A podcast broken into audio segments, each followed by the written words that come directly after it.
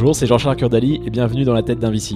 Un lundi sur deux, je vous propose une interview d'une trentaine de minutes avec un des meilleurs investisseurs de start-up français qui va vous confier les rouages de ce métier et se dévoile aux entrepreneurs, aspirants VC et à toute personne désireuse d'en savoir plus sur ce milieu et les individus qui le composent. Vous pouvez également découvrir mon autre podcast Dans la tête d'un CEO qui a pour but de décoder le job de CEO avec les meilleurs dirigeants de start-up françaises. Et pour recevoir ces deux podcasts chaque lundi, abonnez-vous à ma newsletter personnelle en tapant sur Google Dans la tête de JCK. Allez, c'est fini pour ma promo personnelle et c'est parti pour ce nouvel épisode de Dans la tête d'un VC. A tout de suite.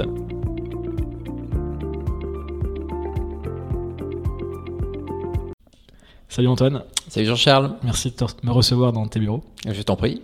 Est-ce que tu peux te présenter ainsi que Utopia s'il te plaît? Oui, bien sûr.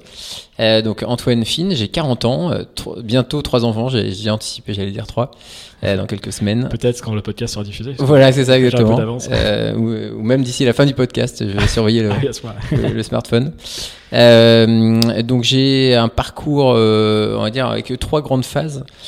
Euh, j'ai fait du LBO pendant 7 ans, euh, qui était un peu la période où en fait on pouvait pas faire grand chose d'autre que les métiers classiques. Donc moi je suis sorti d'école en 2003. J'avais plutôt des rêves d'entrepreneuriat, mais bon, euh, c'était après la crise euh, de la bulle internet. Euh, j'avais été recalé à la majeure entrepreneur, donc j'ai fait euh, comme tout le monde un peu la finance à l'époque. Mais je trouvais que le capital investissement avait l'air assez intéressant, donc j'ai fait ça en sortant d'école. Euh, j'ai quand même globalement trouvé que ça manquait un peu de, de sens à mes yeux, euh, à la fois dans l'impact qu'on avait dans les sociétés et de sens tout court, euh, les valeurs, etc. Toi, tu faisais quoi euh, pendant ces années? Alors j'ai fait du LBO, donc du, de l'investissement avec effet de levier. Euh, donc c'est plutôt des sociétés matures euh, et sur lesquelles en fait on, on, fait un montage qui utilise la dette pour racheter la société et les cash flows de la société pour rembourser la dette et on crée de la valeur essentiellement par le remboursement de la dette. Donc ça marche très bien, euh, surtout que dans les années euh, 2003-2009 qui étaient mes années, en gros le taux d'intérêt est passé de 5% à 0% le, le rebord et les multiples sont passés de 5 fois à 10 fois les bits. Donc euh, c'est sûr que tout le monde a gagné pas mal d'argent dans cette époque-là. Moi j'ai trouvé ça euh, enfin, intéressant mais assez insatisfaisant globalement. Et donc, euh, quand j'ai eu 30 ans, j'ai eu ma, ma petite euh, crise personnelle euh, de la trentaine. Donc, j'ai pris euh, une année sabbatique à ce moment-là. Et en rentrant, j'ai essayé de faire les choses un peu différemment. Donc, j'ai essayé pendant 5 ans de faire des projets euh, plutôt entrepreneuriaux. Donc, j'en ai fait de, euh, essentiellement trois. Un dans le, la food, euh, donc plutôt un- une gamme de snacking saine. Euh, que j'avais fait avec ma sœur qui venait du bio et qu'on a revendu à un distributeur c'était pour moi assez révélateur et une partie de la thèse d'Utopia vient de, de ce, de ce moment-là où je me suis dit qu'en fait les on pouvait euh, vouloir consommer différemment, mais c'était compliqué d'amener un nouveau produit sur le marché à cette époque-là. C'était en 2010 et c'était avant l'ère des réseaux sociaux et autres. Et donc, euh, à l'époque, je m'étais pas senti d'amener ma marque moi-même sur le marché. Et donc, j'étais allé voir un distributeur qui me l'avait racheté. Mais c'était resté un peu comme une frustration. Après, j'ai T'avais fait. pas la- tu veux dire n'avais pas la possibilité de par toi-même de le distribuer comme tu Bah, disons que maintenant euh, qu'on a toute ces- cette techno qui permet de faire ce qu'on appelle du direct to consumer, d'être directement euh, vu, euh, entendu et distribué et repenser toute la chaîne grâce à, à Internet et aux effets de réseau, à la technologie, euh, on, peut se, on peut passer outre les barrières à l'entrée historiques qui étaient être chez Carrefour et, chez TF1. Quoi. Et en 2010, c'était pas si flagrant et donc moi je m'étais pas senti à l'époque et j'avais pas eu la vision de me dire je vais arriver à faire ma marque tout seul. Euh, donc je l'avais revendu assez vite.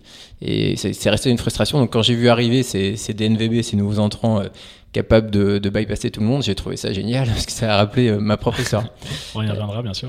Et ensuite, j'ai travaillé pour un family office qui était un- un- investi dans notamment le loisir indoor. Donc j'ai pas mal creusé ce secteur que je trouvais passionnant. où J'aimais bien le, le sport en général. Et donc c'est aussi une, une thématique que j'ai qu'on a travaillé depuis avec Otium d'abord et Utopia ensuite. Et mon dernier projet, c'était euh, dans l'impact investing. Donc, je, je disais tout à l'heure je cherchais à retrouver de la valeur euh, dans ce que je faisais. Donc, je me suis dit, bon, j'ai qu'un métier vraiment, c'est celui d'investisseur, puisque finalement, les autres aventures étaient, euh, euh, on va dire, plus anecdotiques. Euh, donc, autant essayer de le faire avec des valeurs. Donc, j'ai rencontré tous les fonds d'impact en France et je trouvais que j'avais du mal euh, à m'y retrouver puisque finalement l'impact était un peu le seul critère et euh, il y avait comme une sorte de malaise à, euh, au fait de faire du profit et de développer des boîtes et avoir de l'ambition. C'est comme s'il fallait choisir un peu son monde. Quelle, quelle époque c'est 2015 Alors euh, 2014. c'est un terme un peu en filigrane, c'est-à-dire que dès que je suis rentré, j'ai commencé à me dire euh, je, il faudrait que je fasse les choses différemment. Donc j'ai commencé à rencontrer euh, tous les acteurs jusque l'univers des ONG. Donc c'est vrai que c'est du coup un, très, un gros choc des cultures. Je sors de Lazare, LBO à, à l'ONG, je suis allé à Beyrouth, je me rappelle, avec, avec ma, ma femme à l'époque passé deux semaines et puis je m'étais dit mais c'est, on va pas se comprendre parce qu'effectivement on est trop éloigné en culture. donc j'ai au fil de l'eau rencontré pas mal de fonds ou d'acteurs qui essayaient de faire de l'impact. Euh, et j'ai pas trouvé euh, chaussure à mon pied. Euh, j'ai beaucoup aimé les gens de Citizen Capital, euh, dont, qui a été fondé par quelqu'un qui est un ancien du LBO, peut-être pour ça qu'on s'est compris. Ah, mais ils n'avaient pas trop de sujets à ce moment-là. donc, mais en tout cas, il m'a marqué. à ce moment-là, je m'étais dit qu'effectivement, il y avait peut-être moyen de faire quelque chose. Et moi, j'ai créé mon propre petit véhicule d'impact investing en 2000. 12. Euh, alors c'est assez atypique, c'était à destination de la Libye, euh, parce qu'en fait euh, pendant mon voyage j'ai fait un an autour de la Méditerranée, j'ai notamment traversé la Libye et tous ces pays je les ai vus avant les, révolutions arabes, juste avant. Donc j'ai suivi vraiment de près tout ce qui s'est passé. Et à la chute de Kadhafi en Libye, je me suis dit que c'était un pays que j'avais adoré, qui était en, reconstruction potentiellement, et donc je m'étais dit pourquoi pas faire de l'impact investing dans un pays en reconstruction. comment tu l'as créé ce véhicule?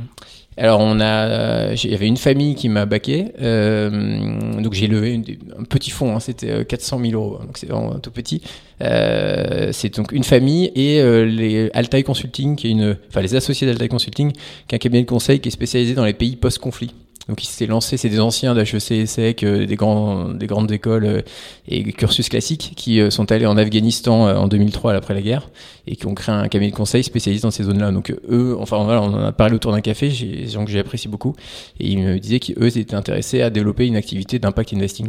Donc on a fait ça pendant deux ans. On s'est vraiment régalé. On a créé une école qui s'appelle Alumna à Tripoli, qui veut dire élève en latin et rêve en arabe.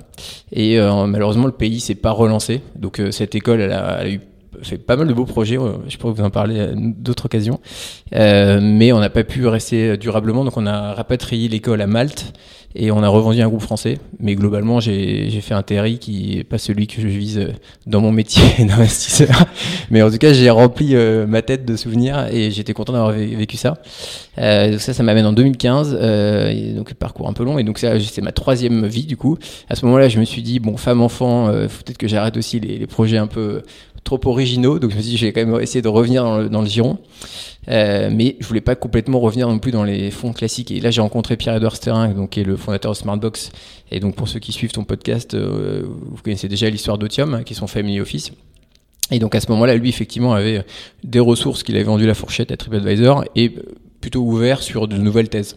Et donc il m'a dit bah écoute euh, rejoins-nous, on va on va voir ce qu'on peut faire ensemble. C'est assez amusant. C'est le seul gars qui m'a posé des questions sur la Libye par exemple. J'avais fait beaucoup de rendez-vous à ce moment-là et tout le monde me disait euh, plutôt me parler d'erreurs de parcours et moi je rigolais en disant c'était plus Lazare que la Libye. Et, lui ça l'intriguait, il voyait ça comme Et lui voilà, lui s'intéressait. Et donc euh, à ce moment-là, on lui a pitché au bout de quelques mois avec Camille qui est devenu notre mon associé avec deux autres personnes d'Autopia, on lui a pitché la thèse des consumer startups.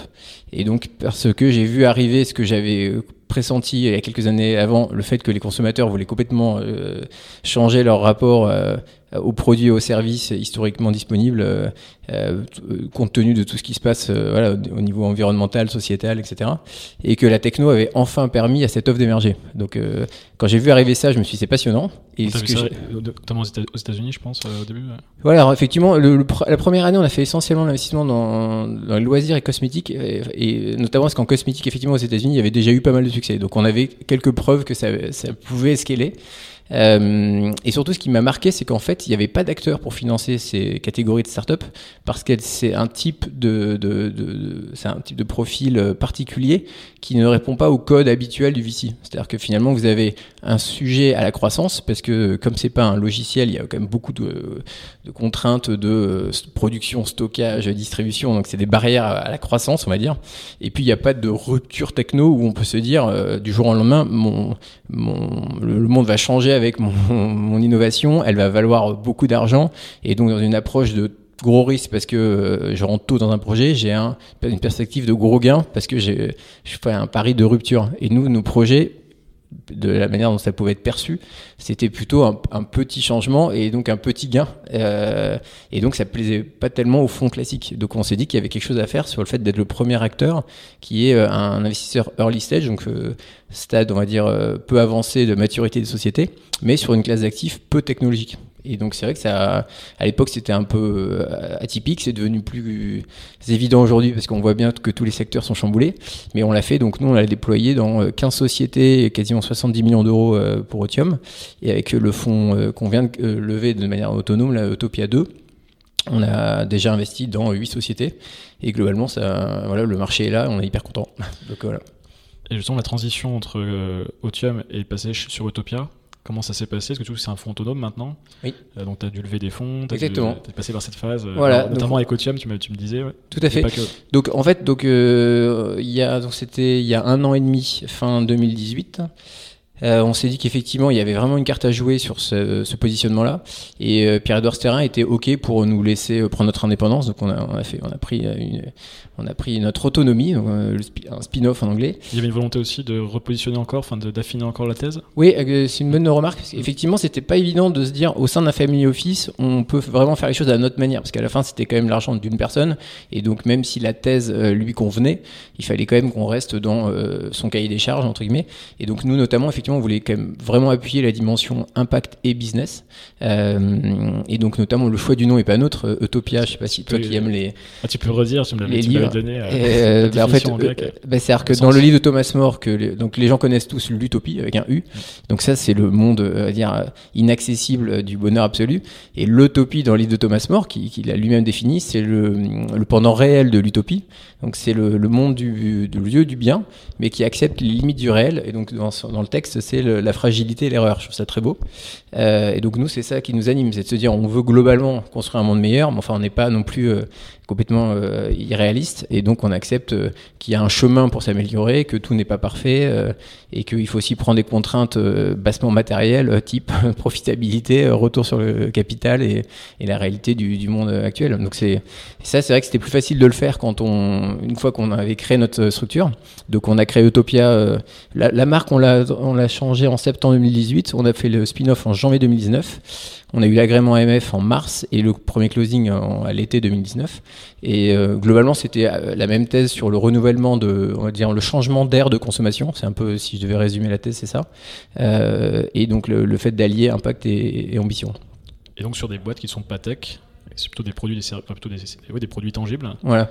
Alors, Et, euh, et du coup, il y avait une notion, alors vous, vous l'affichez sur le site, je me souviens à l'époque, les DNVB, que vous avez changé un petit peu le wording, du coup, euh, tu, peux, juste tu peux expliquer justement, euh, Ouais. euh, c'est quoi une DNVB Alors, quand on dit pas tech, c'est que en fait, on ne finance pas la technologie essentiellement.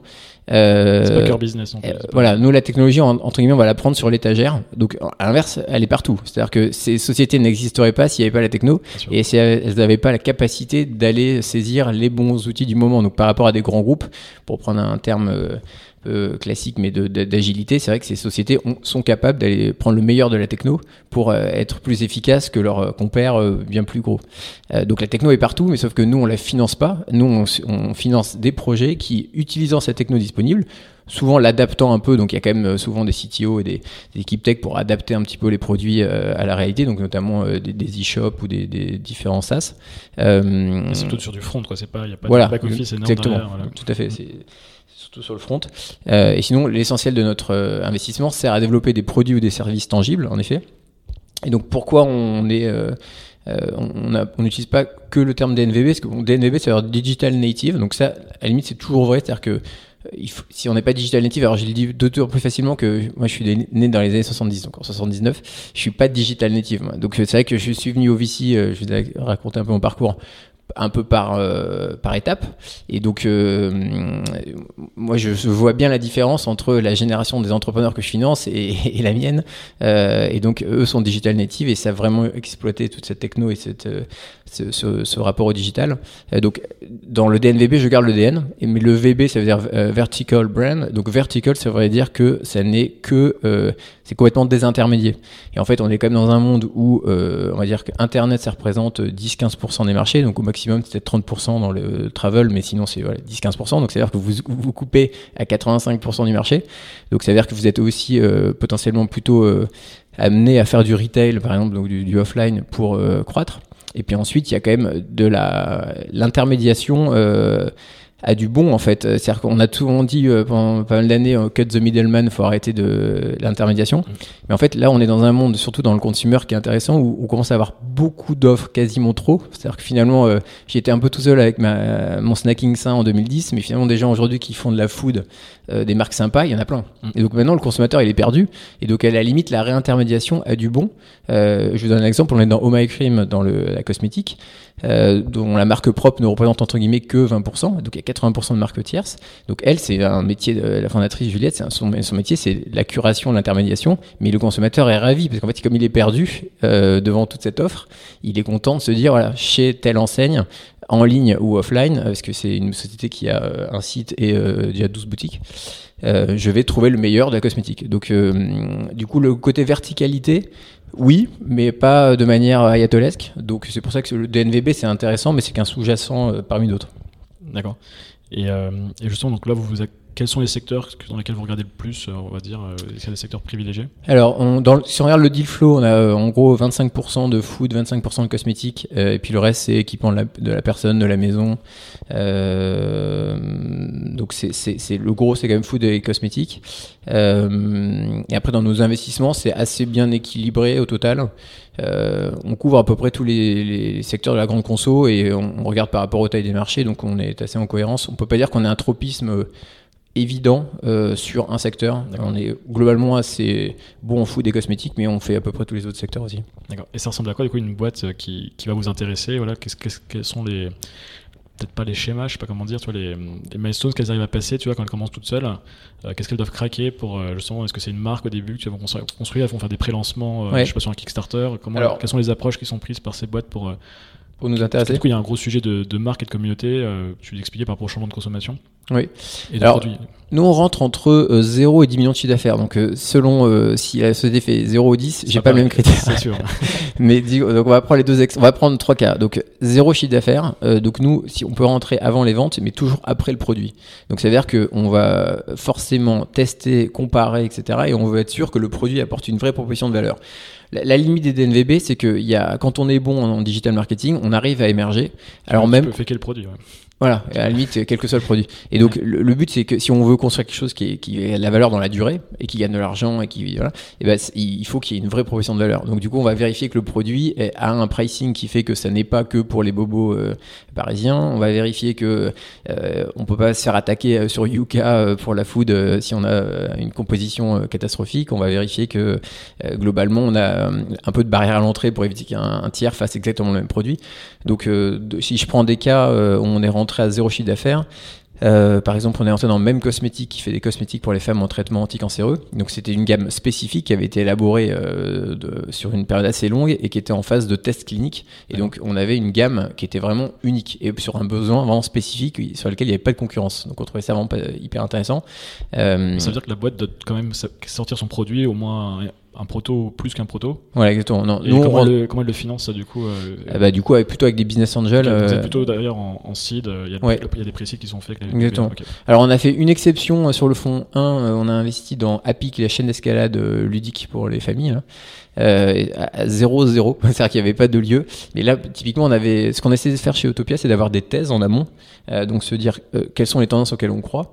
Et donc on croyait, j'en parlais tout à l'heure, beaucoup aux loisirs indoor et notamment le fait que dans les dans aires de centres commerciaux, il y a beaucoup de vide qui se crée par la baisse du retail et la nécessaire transition de ces lieux en du retail vers l'expérience. Donc on cherchait des lieux qui globalement fonctionnaient dans les centres commerciaux. Et pour résumer à pic, euh, finalement vous payez au mètre carré et vous exploitez au mètre cube. Donc c'est le seul loisir qui marche. Si vous mettez un terrain de foot, euh, ça marche pas. Vous mettez 10 personnes sur 500 mètres carrés, là, c'est plutôt euh, des économiques qui marchent pas. Donc on avait identifié ce, cette escalade ludique dans d'autres pays, mais il n'y avait pas d'acteur en France. Et en fait, on a trouvé un entrepreneur qui réfléchissait dans son coin à un sujet assez proche, et du coup, on, on l'a lancé de zéro. Donc là, il n'y avait même pas le produit. Donc c'est vraiment l'extrême. Mais là, c'est certitude que le produit est pertinent, euh, que le marché euh, est en attente et qu'on a la bonne personne. Donc là, on peut faire. Euh, là, c'est vraiment le début, le plus early stage qu'on puisse faire. Euh, là, on a créé la société. Et puis le plus late stage, entre guillemets, on a fait euh, Teddy Bear qui faisait déjà 10 millions de chiffre d'affaires. Donc c'est une société qui vend des matelas en ligne. Euh, donc typiquement, c'était une DNVB à l'origine purement en ligne. avec nous, elle a ouvert une première boutique qui marche très bien. On a diversifié les produits. et là, on s'était dit, qu'est-ce qu'il y a? Il y a une vraie plateforme de marque. Euh, un fondateur exceptionnel, une équipe d'ailleurs même de, deux fondateurs exceptionnels.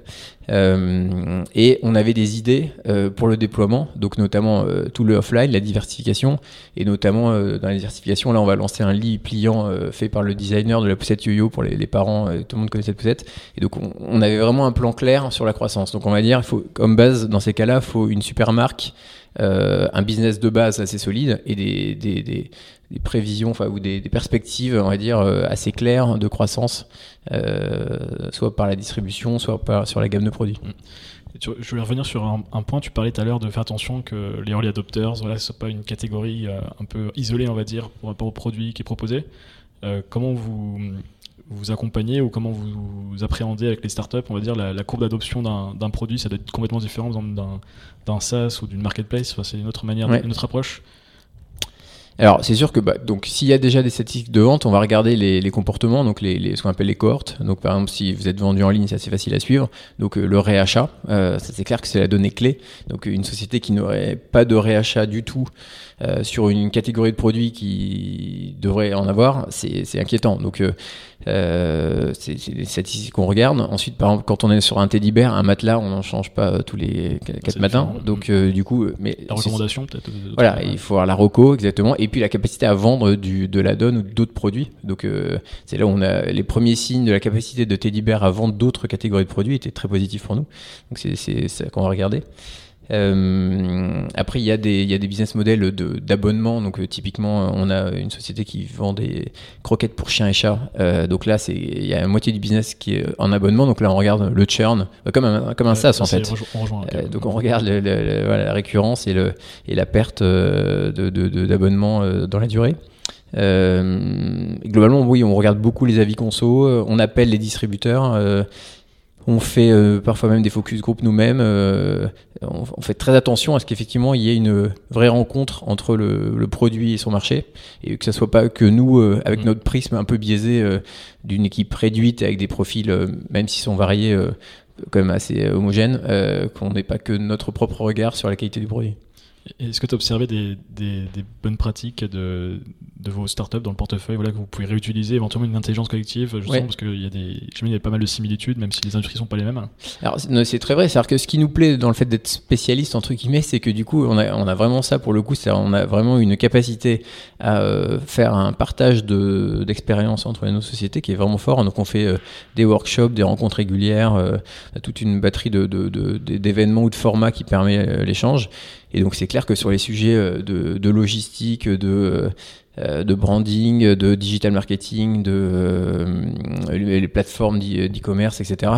Ça passe toujours par le fait de mettre en relation euh, des sociétés un peu plus avancées. Par exemple, la pub télé, toutes les boîtes veulent y passer. Bon, bah, celles qui l'ont déjà fait dans notre portefeuille ont des, ont des templates assez clairs sur comment on mesure, quels sont les bons outils pour être sûr qu'on traque la performance, etc. Donc ça, ce partage-là, il est hyper précieux. C'est aussi pour ça que les gens aiment bien, je pense, venir chez nous quand ils ont un projet de ce type. C'est qu'ils savent qu'il y a maintenant 22 sociétés qui font à peu près euh, des choses similaires dans le, portefeuille.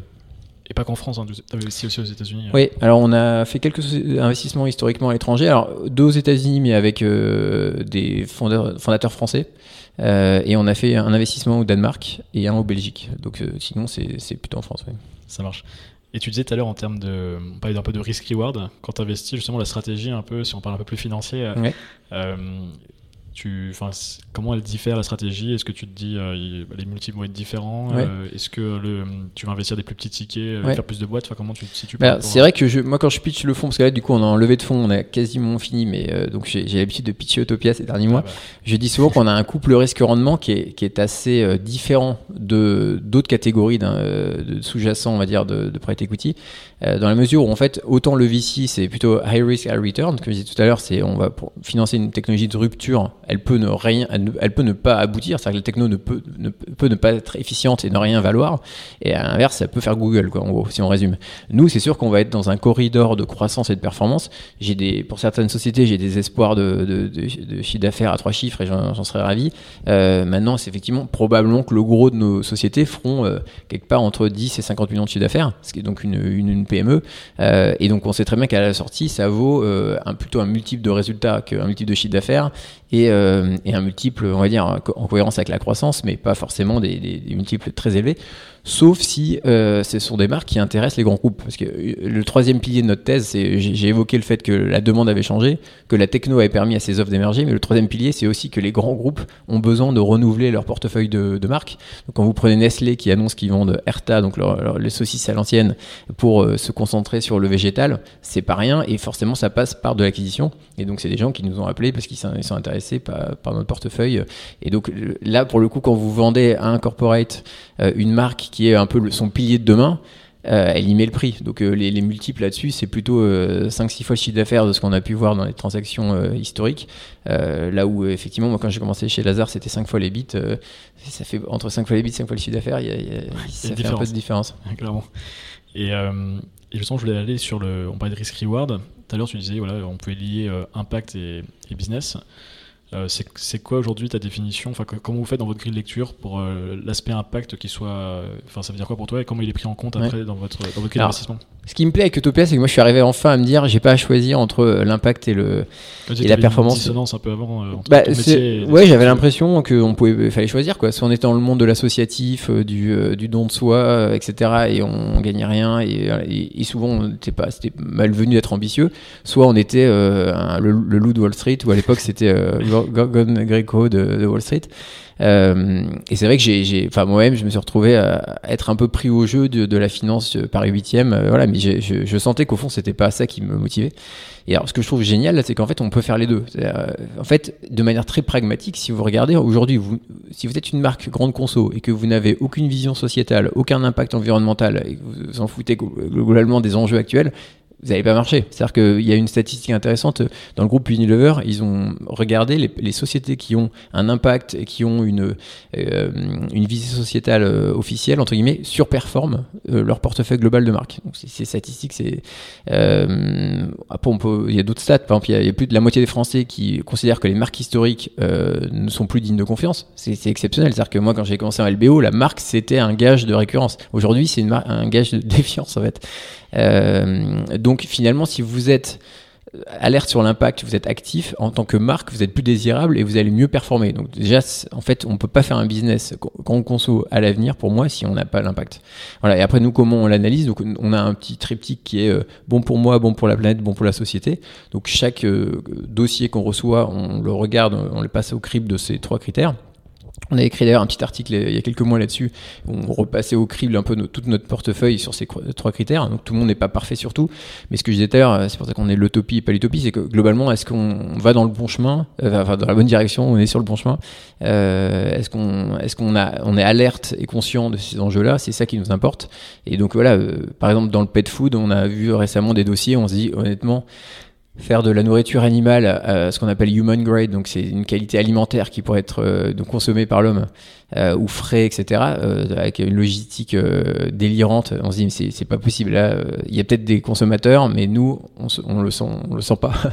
donc on, a notre grille de lecture, mais qui ne nous empêche pas de faire des choses ambitieuses, parce que encore une fois, une marque à impact est une marque qui, pour moi, a le plus d'avenir sur le marché. Ça marche. Et tu as encore euh, peut-être un exemple à donner d'une boîte dans laquelle vous avez investi, justement, pour, euh, pour bien matérialiser, expliquer euh, ce, ce triptyque bah, Par exemple, on a, hum, donc, dans les tests qu'on avait développés, il y avait l'alternative à la viande. Parce que la viande, c'est en gros 17% des gaz à effet de serre, enfin en tout cas le cheptel bovin, c'est 60% des terres arables utilisées pour nourrir les, animaux, enfin c'est hallucinant. Et, et, on mange globalement, nous, trois fois plus de viande que nos grands-parents. Donc c'est c'était ça vient du fait que après guerre on s'est dit ça y est c'est accessible et, on, on, a fait un, aliment de base alors que c'est pas forcément à la base de notre alimentation. Euh, et donc on s'est dit alternative à la viande c'est un marché d'avenir. Donc on a euh, screené toutes les sociétés. On a trouvé une société à Lyon qui s'appelle le Boucher Vert qui s'appelait le Boucher Vert qu'on a accompagné dans son rebranding notamment vers euh, son nouveau nom qui s'appelle Harry Co. Euh, et donc eux font des steaks, boulettes, nuggets, euh, soupe à base de légumineuses, qui est la, meilleure source de protéines végétales, la plus riche en tout cas. et donc c'est des ingénieurs agronomes à la base, donc ils ont une chaîne de production à eux, ils avaient fait de la R&D, et en revanche tout ce qui était commercialisation, marketing, c'était moins leur dada, et ils vendaient essentiellement en B2B aux écoles ou voilà. Et donc ça typiquement on les a accompagnés et eux bah, ils traitent le problème de la viande, de l'alimentation positive ils font très attention au packaging. C'est un packaging extrêmement réduit. ils ont voilà, made in France. Enfin, ils, ont mis dans leur approche à peu près tous les éléments indispensables si on veut voilà, être bon pour soi, bon pour la planète et bon pour la société. Super. Écoute, j'arrive déjà aux questions de fin. Euh, je voulais savoir ton, par rapport à ton rôle là, du coup, j'ai vu c'est managing partner, c'est ça comme tu le. oui, c'est un peu ronflant. que, quelles sont les différences C'est ma question, c'est plus important. la différence par rapport à ton rôle que tu avais chez Otium ah bah c'est sûr. Alors, on va dire que je suis dans les deux cas, j'étais un peu en charge de la stratégie d'investissement. Euh, sauf que dans le, chez Otium, entre guillemets, chaque investissement devait être validé euh, par l'actionnaire unique. Euh, là, je n'avais pas la responsabilité de la société Otium Capital, alors que là, effectivement, euh, chez Autopia Gestion, moi, je suis, président de la société. Après, il y a un directeur général et on est quatre associés, mais c'est moi le président. Donc, effectivement, il y a une responsabilité d'une société euh, avec ce que ça ce que ça implique. Euh, il y a le fait d'avoir un rapport aux investisseurs. Donc, avant, je n'en avais qu'un à gérer entre guillemets. Et là, on en a 50 euh, et je suis toujours en roadshow pour conclure le, le fonds. Donc, il y a tout un rapport avec des tiers. Il y a un rapport avec l'AMF euh, donc l'autorité des marchés financiers, euh, qui n'est pas neutre. Hein. donc c'est des gens qui vous homologuent dans votre capacité à ce qu'on appelle gérer pour compte de tiers. Donc euh, ça veut dire beaucoup de formalisme, de, compliance en anglais à assurer. Donc c'est beaucoup de beaucoup de boulot. donc il y a plus de responsabilités. Maintenant je suis encore, j'étais déjà à fond chez Otium, mais là je suis vraiment hyper content parce qu'effectivement, à l'inverse, on peut faire les choses à sa façon. Donc, au sein d'Utopia, on a nous-mêmes, bah, par exemple, pris la décision de donner 5% de la plus-value à, des œuvres philanthropiques euh, et qu'on pouvait euh, des choses voilà euh, dans la répartition de la valeur, dans la, le fonctionnement avec l'équipe, il y a des choses qu'on peut faire plus librement quand on, est chez soi. C'est sûr. Et je te demande aussi, c'est quoi que tu aimes le plus dans ton, dans ton job du coup d'investisseur?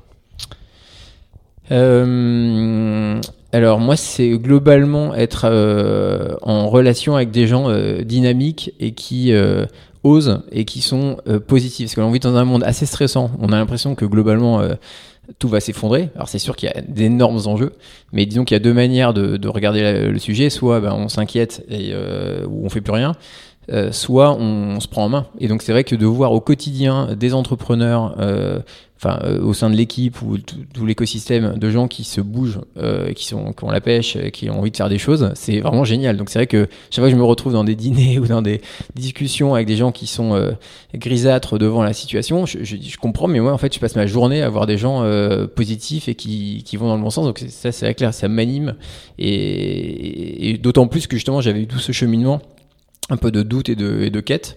Et donc le fait d'être entouré de gens avec des bonnes ondes, euh, ça, je le vis vraiment intensément euh, et positivement. J'imagine bien. Et euh, je me demande aussi, est-ce que tu as une, industrie ou un secteur qui te passionne particulièrement en ce moment? Alors oui, il y, en y, a, une industrie, les gens se moquaient un peu de moi à l'époque, ça fait un an et demi que je suis à fond sur le, en anglais ça s'appelle ça le low no, donc c'est le faible teneur ou le sans alcool. Euh, donc c'est un peu, si on devait synthétiser, c'est un peu comme l'alternative à la viande. Euh, donc en gros, l'alcool, il, y a, plusieurs enjeux, mais globalement, il y a une les, lié au réchauffement climatique, on va dire, le vin devient trop titré en, alcool, et globalement, les gens sont plus dans une maîtrise de leur santé et de manière assez intéressante aussi une maîtrise de soi du fait de la potentielle on va dire diffusion d'images d'eux néfastes. Donc c'est assez marrant c'est que les jeunes sont plus dans le contrôle d'eux par peur des photos et autres. c'est impressionnant. Donc aux États-Unis, au, UK par exemple, c'est incroyable la baisse de, consommation d'alcool de la jeunesse euh, liée à ça. Donc euh, bon, ça à la limite, on pourrait dire que c'est un effet secondaire, pas forcément euh, hyper intéressant des, des, des, sociétales, mais ce que je trouve intéressant, c'est plutôt de se dire comment on amène sur le marché des produits qui vont garder un certain savoir-faire, un attrait, etc., tout en tenant compte de ça. Donc du coup, on creuse ce marché depuis un an et demi. On avait du mal à trouver. Là, on est sur, on a enfin trouvé un producteur qui est assez incroyable. Et donc, on va peut-être faire comme Apic, c'est-à-dire de créer quasiment de zéro un, un, projet parce qu'on a trouvé la personne, euh, le produit, et on va essayer de développer une marque autour de ça. Euh, donc, ce, ce sujet-là, en ce moment, m'amuse bien. Ça marche. Et dernière question, un, livre à nous partager. On parlait un peu de livres avant. Oui. Pas forcément startup. Ouais. Bah écoute, euh, si je prends les deux derniers, ils ont... les deux sont, sont intéressants. Donc le premier, c'était euh, l'art de perdre. Alors c'est assez drôle de parler de l'art de perdre dans un, podcast sur les VC, mais c'est important de savoir perdre de temps en temps. Euh, donc c'est le livre d'Alice Zeniter sur l'histoire de l'Algérie. Et donc, enfin, donc moi, ça m'a particulièrement marqué parce que dans mon voyage, j'ai passé notamment un mois en Algérie. Et je trouve que c'est un pays que notre génération euh, finalement ne connaît pas assez bien, alors que c'était complètement lié à l'histoire de France. Euh, et je pense que si on connaissait mieux, on vivrait, on comprendrait mieux les, on va dire, les situations euh, sociales et, euh, politiques. Euh. donc c'est un bouquin qui, qui vous prend au trip et qui vous fait comprendre un certain nombre de choses euh, de, de l'histoire de, de, des personnes qui ont été concernées par tout ce qui s'est passé dans, dans ce pays au XXe siècle. et l'autre c'était Cradle to Cradle, qui est un livre hyper intéressant. Alors, je sais plus qui l'a écrit, mais globalement, c'est sur l'économie circulaire et le fait de se dire. Alors, c'est vraiment intéressant. C'était finalement l'homme a, construit un peu son sa confiance en lui par le fait de maîtriser la nature. Et donc, en fait, euh, on a plutôt voulu contrer la nature historiquement pour la, la maîtriser et ne pas se sentir face à une hostilité qu'elle représentait. Alors qu'en fait, elle a plein de choses à nous apprendre. Donc maintenant, ça paraît évident, mais il faut désapprendre. Il faut désapprendre et se dire que finalement tous les. voilà, il prend l'exemple basique de, des, arbres où vous dites finalement rien ne se perd. Enfin, c'est complètement dingue la, nature quand on regarde. C'est fou de s'être dit que pendant des décennies ou des, siècles, hein. on, on, voulait la dompter. Mm. Le bouquin est vraiment passionnant et c'est vrai que dans une logique de repenser les modèles, ce qu'on a essayé de faire avec Utopia, c'était un bouquin qui m'a vachement marqué euh, sur tout ce qui peut être fait dans des dans une nouvelle approche en prenant euh, la nature comme exemple. Super, bah ça fait deux livres euh, de plus dans ma to-do list. ah ouais, je te les conseille. euh, et bah, où est-ce qu'on dirige les personnes qui, qui nous écoutent? Pardon? Les personnes qui nous écoutent, on peut les rediriger vers où Vers votre site directement euh, Pour Utopia ou pour Utopia, ouais. Alors, on a un site qui s'appelle utopia.vc. Euh, bah, limite, plus notre blog sur Medium ou sur LinkedIn, on écrit pas mal d'articles. Euh, on y passe du temps parce qu'on essaye de, de, dire un petit peu ce qu'on a au fond du cœur. Euh, donc, notamment, par exemple, tout le monde a écrit un article sur son parcours qui l'a conduit à Utopia. Euh, on a écrit euh, souvent des articles sur euh, pourquoi on investit dans telle société ou quelle est notre vision bah, typiquement de la fin de la société de consommation. donc voilà, on a, si, si, on a, on serait ravi d'avoir des lecteurs de, de notre prose. Je, partagerai les articles. Super. Merci beaucoup. Bah, merci beaucoup Antoine. Bah, merci à toi. Et à très bientôt. Salut. À très bientôt. Merci d'avoir écouté cet épisode de Dans la tête d'un Vici. Si vous souhaitez soutenir le podcast, il y a plusieurs manières de le faire. Vous pouvez aller mettre 5 étoiles et un commentaire sur Apple Podcast, en parler autour de vous, ou partager tout simplement l'épisode sur les réseaux sociaux, et vous abonner à ma newsletter personnelle en tapant Dans la tête de JCK sur Google. Et n'oubliez pas de vous abonner également au podcast sur votre plateforme favorite. Je vous dis merci et à très vite pour un nouvel épisode de Dans la tête d'un Vici.